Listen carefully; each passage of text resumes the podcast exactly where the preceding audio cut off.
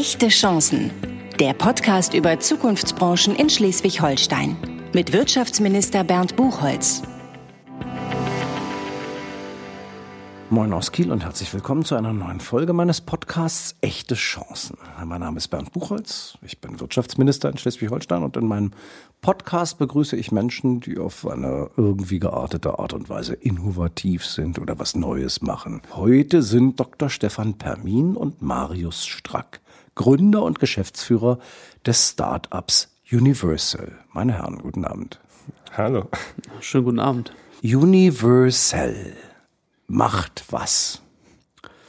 Ja, Universal macht eigentlich was gar nicht so Besonderes, weil wir einfach nur Lithium-Ionen-Batterien und Elektroden herstellen. Das machen natürlich sehr viele Firmen auf der Welt, vor allen Dingen in Asien. Und ich glaube, das Besondere ist einfach, dass wir das halt in Europa machen. Massenfertigung für meinen Akku im Handy oder was sind das für äh, Themen, die Sie machen? Äh, durch die Bank weg. Also unsere Kunden reichen vom stationären Speicher bis hin zum elektrischen Fliegen. Also der Anwendungsbereich ist dort eher spezialisiert auf Höchstleistung, höchste Performance, wo Qualität im Vordergrund steht. Also Batteriezellen, äh, die in der Tat äh, was Besonderes brauchen, wo hohe Qualität und hoher Energiebedarf gedeckt werden muss, oder? Genau, wo ein Benefit quasi in der Anwendung stattfinden muss bestes Beispiel ist da, glaube ich, nämlich den Akkuschrauber. Wenn der Handwerker zu Hause schraubt und muss nach, keine Ahnung, 15 Schrauben den Akku wechseln, weil er leer ist, dort ist dann der Benefit natürlich die Lebensdauer. Also der Heimwerker möchte dann den Akku am Ende des Tages erst wechseln. Und überall dort, wo dann im Akkubetrieb ein Benefit generiert werden muss, äh, kommen wir zum Einsatz und bieten unsere Leistung, unsere Zellen an. Weil sie irgendetwas Besonderes können. Genau, weil wir den Akku sozusagen maßgeschneidert für unsere Kunden herstellen. Jeder Kunde muss man sich vorstellen, jede Anwendung ist ja irgendwie anders. Wenn wir zum Beispiel das Elektromobil nehmen, das soll eine besonders lange Reichweite heutzutage haben. Es wäre auch schön, wenn wir es besonders schnell laden könnten. Wenn wir jetzt weitergehen, vielleicht mal ins Haus, wir haben Solarpanels auf dem Dach und wollen diese Energie speichern, dann brauche ich auf einmal weder eine hohe Reichweite, also sprich eine hohe Energiedichte, noch muss ich das besonders schnell hinbekommen. Ich habe ja den ganzen Tag Zeit, das zu laden. Was ich dort brauche, ist aber eine besonders lange Lebensdauer. Das heißt, ich würde gerne natürlich, wenn ich äh, mein Haus finanziere, gerne, dass der Akku dann auch 10 oder 20 Jahre hält. Also brauche ich sehr, sehr viele Zyklen und auch insgesamt eine lange Lebensdauer. Das ist etwas, was sehr wichtig ist zum Verstehen Ihrer Branche, meine Herren. In diesem Batteriezellen-Produktionsthema gibt es unterschiedlichste Anforderungen nach unterschiedlichsten Bedingungen. Wir reden in Wahrheit immer von Batteriezellen und denken immer, ja klar, da muss möglichst viel Energie drin gespeichert sein und das muss am liebsten möglichst lange halten. In Wahrheit ist es aber so, dass die Anforderungen sehr unterschiedlich sein können. Und das haben Sie ja gerade interessant klar gemacht, dass man sagt, so, pff, also für das Wegspeichern von Energie aus dem Solarpanel kann es eine völlig andere äh, Herausforderung geben. Was ist denn bei Batteriezellen eigentlich die physikalisch, chemisch schwierigste Herausforderung? Ja, da reden wir natürlich hier von einer eierlegenden Wollmilchsau. Ähm, die gibt's natürlich in der Natur nicht und ähm, auch in der physikalischen, chemischen Gesetzen haben wir die natürlich auch nicht. Das heißt also, was wir können heute ist natürlich ein Akku, eine Batterie in eine bestimmte Richtung auszurichten. Das heißt also, ich habe so eine Art Parameterset und wenn ich jetzt eine Schraube drehe, dann ist es nicht so, dass die anderen stillstehen, sondern die drehen sich so ein bisschen mit. So muss man sich, glaube ich, das ganz gut vorstellen. Das heißt, wenn ich das Thema Schnellladen und äh, hohe Energiedichte besonders nach oben drehe, dann leidet halt meine Lebensdauer. Mir geht es jetzt wirklich nur um diese Anforderungssituation. Damit wir den Hörerinnen und Hörern mal näher bringen, Batteriezellenproduktion ist nicht gleich Batteriezellenproduktion. Das ist was sehr unterschiedliches, was da stattfindet. Und Sie machen es in einem sehr customized, einem sehr kundenorientierten Bereich nach den direkten Wünschen Ihrer Kundschaft. Jetzt kommt äh, jemand zu Ihnen und sagt, ich habe als Anforderung äh, eben eine Lithium-Ionenzelle, die, was weiß ich, jetzt sagen wir mal Haus Energie wegspeichern soll, weil ich habe ein Solardach oder eine kleine Windkraftanlage oder eine Geothermieanlage und ich habe deshalb Energie und da das nicht äh, permanent und zyklisch, sondern zyklisch ist, will ich das irgendwie wegspeichern. Dem würden Sie jetzt sagen können, haben wir eine Standardbatterie, die wir Ihnen als Energiespeicher zur Verfügung stellen können oder müssen wir für Sie was entwerfen? Ja, da ist unser Ansatz immer was zu entwerfen. Wir wollen ja das immer optimieren, so dass dann der Kunde ähm, natürlich möglichst die beste Batterie für seine Anwendung entsprechend hat. Das klingt super, aber auch besonders teuer. Ja, das klingt erstmal teuer und eine Entwicklung ist auch sicherlich nicht, nicht ganz günstig. Aber man muss ja sehen, dass da ein richtiger Benefit für den Anwender entsteht. Das heißt, wenn man die Batterie nicht nach drei oder fünf Jahren austauschen muss, sondern nach zehn oder zwanzig Jahren austauschen, dann hat der ja einen Riesengewinn. Sagen Sie mal ein bisschen was über Ihre Geschäftsfelder. Wo ist denn so ein Hauptgeschäftsfeld? Wir haben vorhin schon gesagt, in dem Bereich, wo am meisten drüber geredet wird, im Bereich der Elektromobilität, da sind Sie nicht. Warum nicht? Weil wir als vielleicht auch junges Unternehmen den Markt unattraktiv finden. Das wird jetzt viele überraschen, aber es ist zwar ein Wachstumsmarkt, ein riesiger Wachstumsmarkt. Von der Seite her ist es super attraktiv. Allerdings gibt es nichts Besonderes, sondern es ist meistens ein Massenmarkt. Es geht in der Regel um Preis und nicht um Leistung. Und unsere Stärke ist halt die Leistung, das Besondere, das Customizing.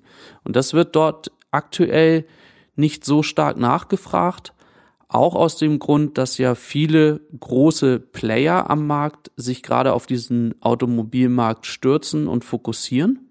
Und dadurch tun sich auch in unseren Märkten dann enorme Lücken auf, wo wir reingehen. Und deshalb sagen wir, okay, der Automotive-Markt ist nicht so spannend für uns, sondern wir gehen in alle anderen Märkte. Es ist total rein. nachvollziehbar, weil wenn sich da viele tummeln in diesem Markt, dann kann es einfach für ein Startup, wie Sie es sind und Universal ist halt ein Start-up nach wie vor, ähm, dann immer noch so sein, oh Gott, wo die Großen sich alle tummeln, muss ich nicht sein. Die Nischen, die interessanten, die kleineren Bereiche sind auch gut. Aber so eine kleine Nischenbereiche sind das ja in Wahrheit auch nicht, die sie avisiert, weil alles andere als Automotive ist ja schon bedeutsam. Wo ist zurzeit der größte Kunde, den Sie adressieren oder mit dem Sie sagen, ey, da bahnt sich gerade was an? Mich interessiert der Bereich. Wofür ist das gerade? Ähm, es ist im Energiespeicherbereich, also dort als Strom-Backup-Versorgung äh, auf in Server. Also das vorhin angesprochene Thema tatsächlich nach dem Motto Speicherung von Energie, falls mal Strom ausfällt oder falls er nicht gewonnen werden kann. Gerade bei regenerativer Energie ist das ja ein Hauptthema. Fluktuierende Energiezufuhr führt nicht dazu, dass ich permanent Strom habe. In welcher Größenordnung reden wir davon? Energiespeicherung? Also was ist da so die Einheit und wie groß muss so ein Energiespeicher sein? Also im Eigenheim sind sie meistens fünf bis zehn äh, kW groß, der Energiespeicher, der dann noch an der Wand hängen kann. Aber wenn wir dann über industrielle Anwendungen sprechen, sind wir dann schon im ja, fast Megawatt-Bereich. Das heißt, das sind in Wahrheit Speicher, die regenerativ selbst erzeugte Energie wegspeichern und dann eben nutzbar machen für Zeiten, wo nichts produziert wird. Äh, das ist ein Markt für Sie. Da sind Sie auch im Geschäft schon? Genau, wir sind natürlich im B2B-Geschäft, das heißt, wir verkaufen jetzt nicht an den Häuslebauer um die Ecke, sondern wir verkaufen unsere Zellen an denjenigen, der erstmal einen Speicher daraus baut und dann entsprechend ähm, den dann im B2C-Geschäft an den Häuslebauer verkauft. Und in diesen Bereichen sind wir im Geschäft, ähm, wo wir fertig sind mit der Entwicklung und jetzt in die Serienproduktion einsteigen. Sagen Sie mal den nächstgrößeren Bereich. Also Energiespeicher für, für Wohnen und Häuser. Was ist der nächste größere Bereich, Anwendungsbereich? Ich denke mal, da muss man auf jeden Fall dies, diesen Bereich ähm, Flurförderfahrzeuge mal erwähnen. Okay. Also der klassische Gabelstapler, in der Vergangenheit ja viel mit Gas noch, ähm, wird nach und nach natürlich ersetzt durch Lithium-Ionen. Dort haben wir natürlich auch einen sehr, sehr spannenden Markt, der stetig wächst, weil Logistik brauchen wir auch. Logistikbranche ist äh, immer unterwegs und muss in der Tat auch für die Anforderungen von Lagertechnologie ganz viel machen. Und da sind sie auch im Geschäft inzwischen als Startup. Definitiv. Und da gibt's ja nicht nur den normalen äh, Temperaturbereich, kann man sich ja gut vorstellen, Gabelstapler, der bei äh, im Gefrierhaus fährt. Dort äh, es sind dann dementsprechend andere Umgebungstemperaturen, die die Lithium-Ionen-Batterie aushalten muss, wo man dann den Temperaturbereich auch dementsprechend anpassen muss, dass es mhm. dort am besten funktioniert. Jetzt muss man dazu sagen, dass ich sie schon mal besucht habe in ihrer Firma und das äh, ist jetzt als Start-up-Betrieb muss man sich jetzt nicht so vorstellen, dass sie in einer Garage arbeiten, sondern in Flintbeck in der Nähe von Kiel gibt es einen großen Produktionsort, äh, wo auch eine Produktionslinie steht und wo sowas produziert werden kann und nicht eben klein. Genau, also bei uns steht äh, aktuell die größte Elektrodenfertigung in ganz Europa. Das ist eine ja, mehr als 70 Meter lange Produktionslinie, wo wir unsere Elektroden aktuell produzieren. Die größte Elektrodenfertigung Europas.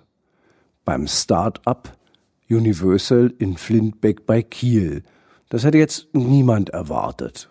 Äh, also, was ist so die nächste Größe? Wieso steht die bei Ihnen und nicht jetzt irgendwo bei einem, der im Automotive-Bereich unterwegs ist?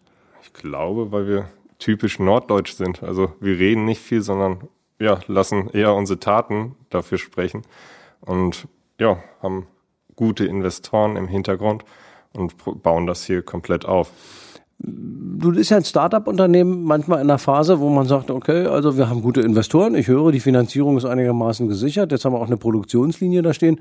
Nur Umsatz haben wir nicht. Ist denn der Umsatz inzwischen des Startups so, dass man sagen kann, ja, also wir sehen ab, dass das tatsächlich auch ein erträgliches, ein einträgliches Geschäft ist? Oder ist es das schon? Sind Sie schon Break-Even? Oder ne, wo stehen Sie mit dem Startup? Also letztes Jahr haben wir schon die ersten Euros verdient. Dieses Jahr wollen wir in den zweistelligen Millionenbereich reinkommen. Ähm, und das sieht auch aktuell sehr, sehr gut danach aus. Was uns dazu bringt zu fragen, gegründet worden sind sie noch nicht so vor allzu langer Zeit. Die Gründung von Universal hat wann stattgefunden? 2019. Also drei Jahre alt sind sie. Genau, und aktiv in Flintberg seit 2020. Aber Sie sind nicht als völlig unbefleckte Unschuld in eine neue Firma eingestiegen. Sie kommen ursprünglich aus einer Forschungs- und Hochschuleinrichtung in Schleswig-Holstein, oder kann man das so nicht sagen? Genau, wir haben beide vorher in einem Spin-off gearbeitet vom Fraunhofer ISIT in Itzehoe, wo wir ja auch wissen, dass dort in Itzehoe eigentlich schon, ich glaube, seit 15 Jahren Batterieforschung betrieben wird. Und äh, dort haben wir uns auch kennengelernt letztendlich. Das muss man eben nochmal sagen. Also es fällt nicht vom Himmel in Schleswig-Holstein, dass dieses Thema Batteriezellenproduktion irgendwo in diesem Land stattfindet und dass da auch geforscht wird dran. Denn am Fraunhofer ISIT in Itzehoe gehört das zu den Standards seit vielen, vielen Jahren.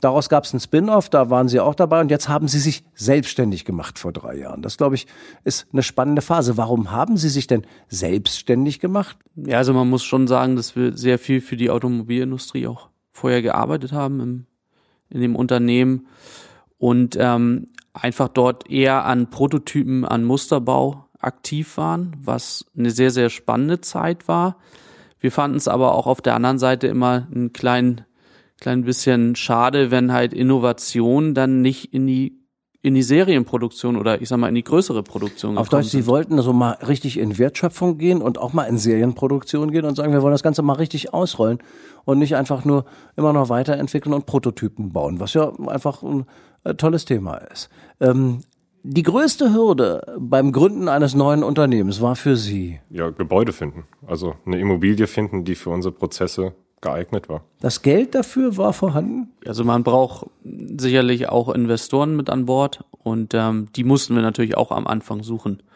Bloß man muss auch sagen, das ist ein sehr, sehr spannendes Thema und dadurch sind da Investoren auch gut zu begeistern. Das wollte ich jetzt mal sagen. Das Auffinden von Finanziers war für Sie nicht das Hauptthema. Das haben Sie ja war gerade gesagt. ein großer Bestandteil, damit unser Businessplan quasi aufgeht. Aber es war nicht key entscheidend, weil wir an unsere ja, Kompetenzen geglaubt haben. Also, Und die Investoren offensichtlich auch. Ja. Also ein überzeugendes Businessplanmodell, von dem man gesagt hat, dafür kriegt man auch tatsächlich Geld eingesammelt. Ist die Finanzierung jetzt ausreichend, um die nächsten Stufen des Unternehmenswachstums auch darzustellen? Ja, inzwischen wachsen wir ein Stück weit organisch und das klappt sehr, sehr gut. Nichtsdestotrotz wollen wir natürlich unseren Standort auch noch weiter ähm, ausbauen und äh, natürlich weitere Produktionskapazitäten. Und dafür kann ein Startup, glaube ich, immer Geld gebrauchen. Wie viele Mitarbeiterinnen und Mitarbeiter haben Sie inzwischen? Aktuell sind wir 50 50 Menschen. 50 Mitarbeiter und ja, stetig wachsend. Also jeden Monat kommen neue Personen mit Mhm. hinzu.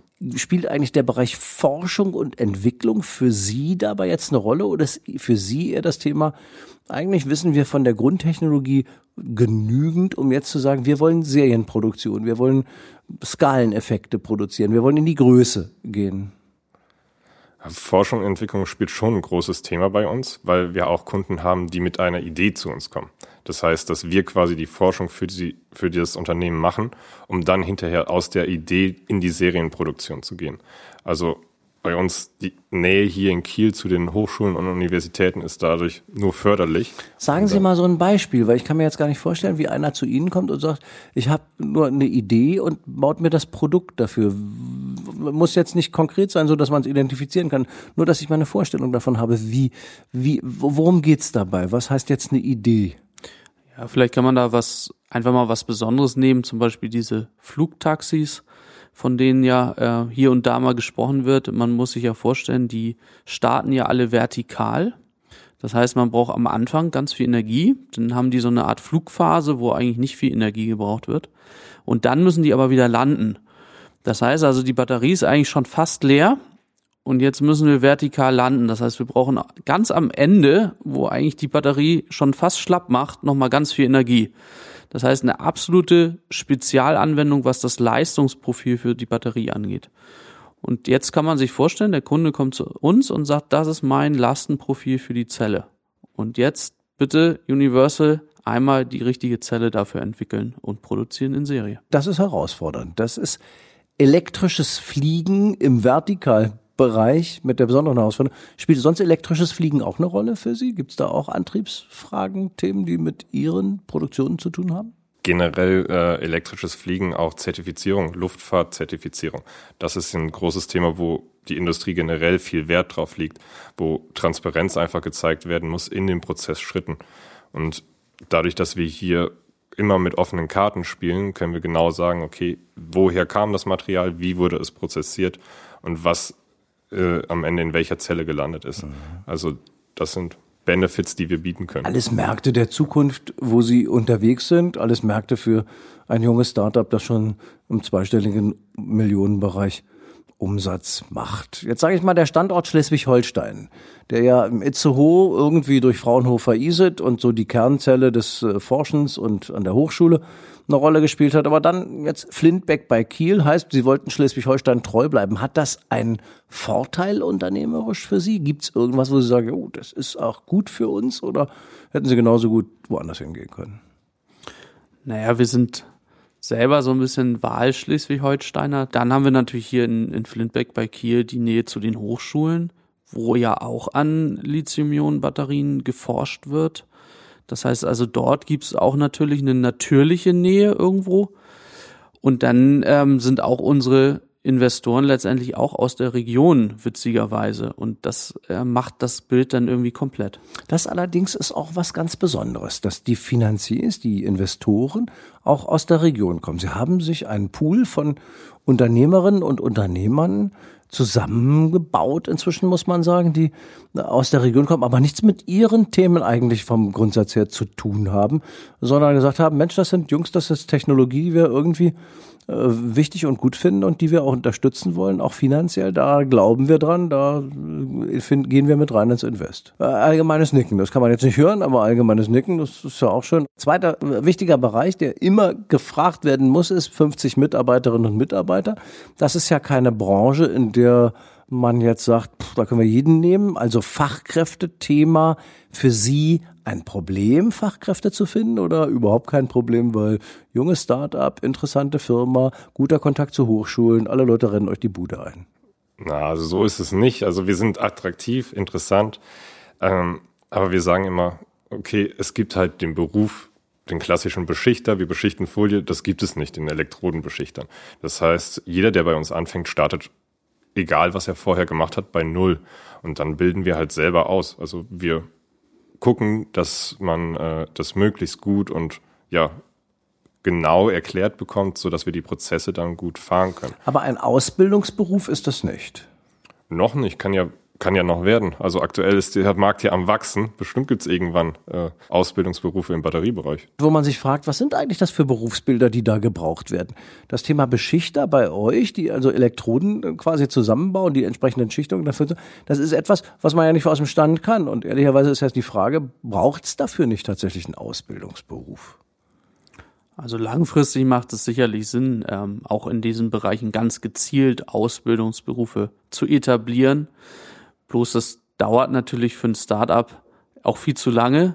Das heißt also, heutzutage gucken wir eher nach verwandten ähm, Berufen. Also wenn wir bei dem Elektronenbeschichter bleiben, Leute, die in der Papierindustrie vielleicht gelernt haben oder in einer Druckerei, die machen auch Rolle-zu-Rolle-Prozesse, also was ganz ähnliches grundsätzlich, haben auch einen Blick fürs Detail und ähm, das ist dann einfach spannend. Und so versuchen wir dann die Leute sozusagen in dieses Puzzle einzubauen. Witzig, ja. Das ist also Druckereiausbildung für Sie beim Batteriezellen fertigen in Wahrheit auch ein Skill ist, wo Sie sagen, ja, das ist eigentlich ähnlich, können wir gut gebrauchen. Der eine andere, der zuhört, kann sagen, wow, da ergeben sich jetzt völlig neue Berufsperspektiven. Die sollte man in der Tat mal angucken, denn in diesem Bereich haben wir wirklich einen großen Rückenwindmarkt und ganz viel Bewegung nach vorne. Genau. Am Ende meines Podcasts und der Fragen, die ich stelle, gehören eigentlich immer so kurze Fragen, kurze Antworten. Und deshalb machen wir es jetzt im Wechsel und wir starten hier und sagen, mein liebster Ort in Schleswig-Holstein ist? Die Kieler Förde, also die Kiel-Innenstadt, finde ich sehr, sehr schön. Am meisten inspiriert hat mich? Schon ähm, als Person irgendwo Elon Musk von, von Tesla. Einfach die Größe zu haben, das bis zum Ende durchzuziehen. Weil auch, also als Unternehmer weiß man, wie viel Steine im Weg sind, wie viel man da aus dem Weg räumen muss. Und jetzt Sie beide, ähm, nacheinander bitte. Das Beste an meinem Job ist? Die Abwechslung, den spannenden Markt mit zu gestalten zu können. Ich liebe es einfach, was aufzubauen. Also das macht mir am meisten Spaß, wenn ich sehe, es ist was entstanden. Oder wenn jetzt gerade ein neuer Kollege gekommen ist, der war zwei Monate in Elternzeit, der hat die Firma nie mehr wiedererkannt. Das bringt mir Spaß. Stefan Permin und Marius Strack haben Universal gegründet, etwas aufgebaut in Schleswig-Holstein, was es so vorher nicht gab. Die Europas größte Beschichtungs-, Elektrodenbeschichtungsanlage, die in Flintbeck bei Kiel steht, in einem aufstrebenden Unternehmen, das schon einen zweistelligen Millionenumsatz macht. Schön, dass Sie da waren. Herzlichen Dank. Ja, vielen Dank. Und ich freue mich, wenn Sie beim nächsten Mal wieder dabei sind und zuhören, wenn ich einen weiteren Gast begrüße bei Echte Chancen, dem Podcast des Wirtschaftsministers von Schleswig-Holstein.